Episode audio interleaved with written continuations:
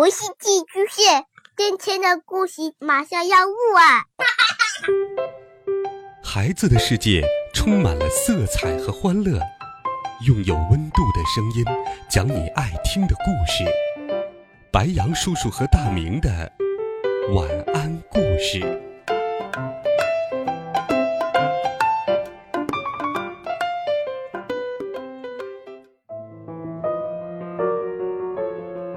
小朋友们、同学们，大家好，欢迎收听白羊叔叔讲故事。今天，白羊叔叔继续给你准备了《神探猫破案冒险集》的好听故事，一起来听《香肠失踪谜案》第九集《聚会上的意外》。两只老鼠没再让他们的首领重复第二遍。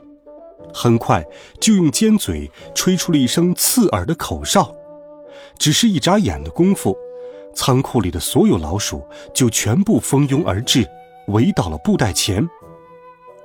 加油，伙计们，全都动起来，动起来！去！两只老鼠对手下吱吱叫道：“二十七号仓库，塞纳河边，老大需要我们。”一眨眼的功夫。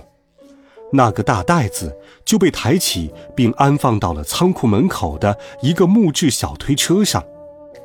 推车上绑着许多细绳，每个老鼠咬上其中一根，准备拉动车上珍贵的货物。面儿，难道我们不跟上他们吗？鹏鹏的脸上露出了紧张的神情，他们正拖着香肠逃跑呢。看到他如此天真，多多不禁露出了微笑。月光先生则叹了口气：“啊，可没这么简单，小家伙。要是我们就这样跳到那群老鼠的周围，他们一定会立刻发现我们。你想想，如果让泰纳迪尔知道是我们破坏了他的生日聚会，那该会是什么样的后果？”光是想到那条鳄鱼锋利的牙齿，四只猫咪就忍不住哆嗦起来。喵，所以呢？约瑟芬忍不住问道：“你该不会打算放弃吧？”“怎么可能？”月光回答。“但是要追回那些香肠，可没想象中那样简单。而且，你们别忘了，我们还欠那条鳄鱼一个人情呢。”对于我们猫咪来说，那可是一诺千金的事啊！不管怎样，眼下最重要的是，是先到城东塞纳河畔的贝尔西地区做一番实地考察。那是一排木屋，在以前，划船人经常把驳船留在那里躲避风雨。当然，还有一些木屋被用作仓库。暂时存放沿河运输的货物，久而久之，许多船只便被遗弃在了那里，任凭风吹雨打。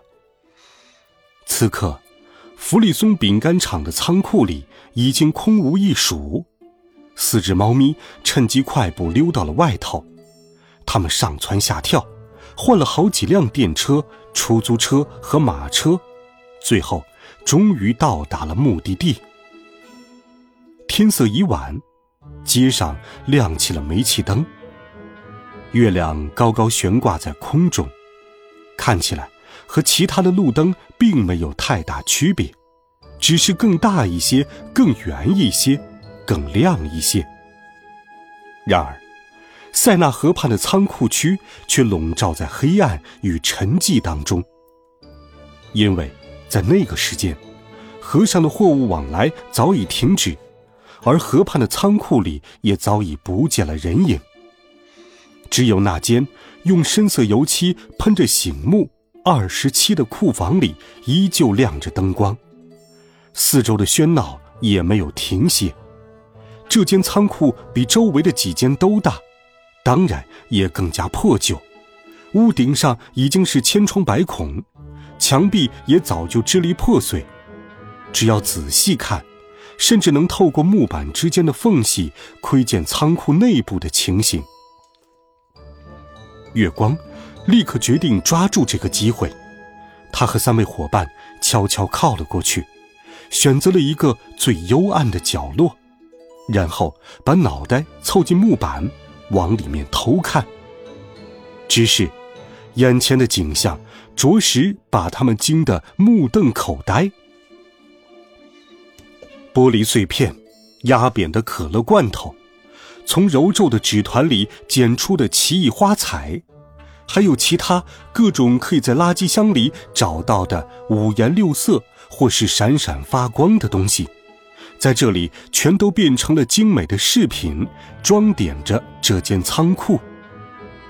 地面是结实的土地，房间中央，不知道是谁挖了一个泥潭泳池。至少有五条鳄鱼正在里头欢快的嬉戏，它们个个身材魁梧，长着锋利的爪子，还有寒光闪烁的长牙，兴致盎然的在池子里打滚儿，仿佛那潭肮脏的泥污是世界上最美妙的乐园。在它们周围，几十只老鼠正来回奔波，为它们准备点心。呀，的猫呀！多多轻轻吹了声口哨。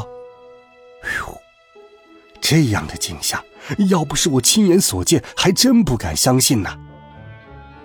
喵，可是泰纳迪尔还没露面。月光观察到了这一点，就连香肠也没有出现。约瑟芬附和道：“也许是在那里呢。”鹏鹏插了进来。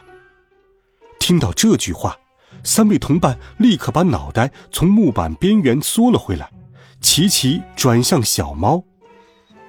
只见它在黑暗中伸长了一只爪子，还露出了害羞的表情。循着它的爪子看去，在二十七号仓库的旁边，他们发现了一间更小的棚屋。月光定睛一看。发现，似乎所有的老鼠都在泰纳迪尔举行聚会的仓库和那幢棚屋之间穿梭。喵，好样的，鹏鹏！也许那里就是他们的食品仓库了。我们这就去看个究竟。月光低声说道。四只猫蹑手蹑脚的靠近了那个木屋，偷听了起来。巴布，香肠准备好了吗？你有没有把它们从袋子里拿出来？那是一只耗子的声音。还没有呢。另一个声音回答道：“必须把它们留在袋子里，等泰纳迪尔到了再送到他的面前。他要亲自用长牙撕开袋子。”嗯，原来是这样。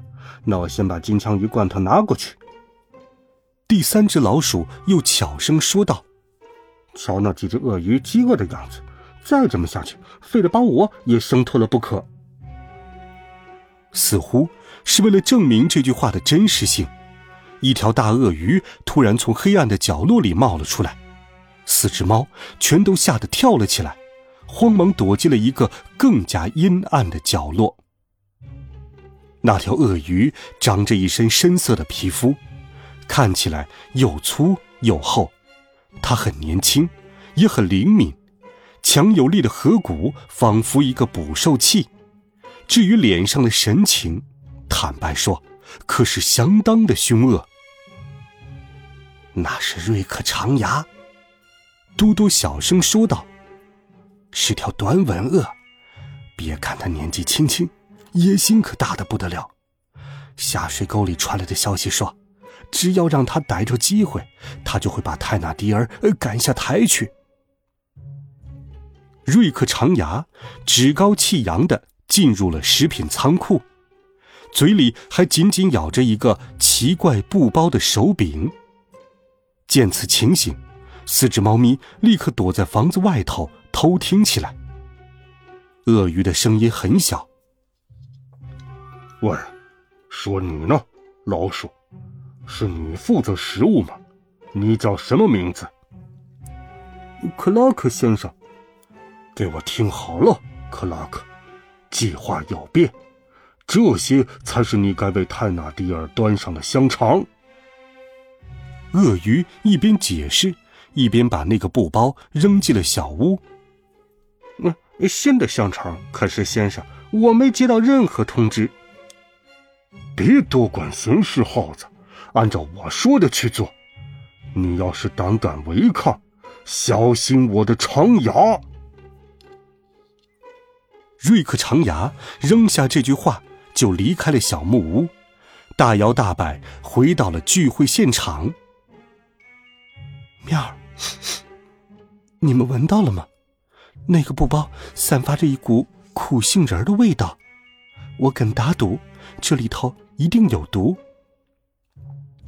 约瑟芬从来喜欢阅读侦探小说，因为他的主人经常把它们留在自己的床头柜上。如果泰纳迪尔吞下那包炸药，他的肚子可真要闹腾起来了。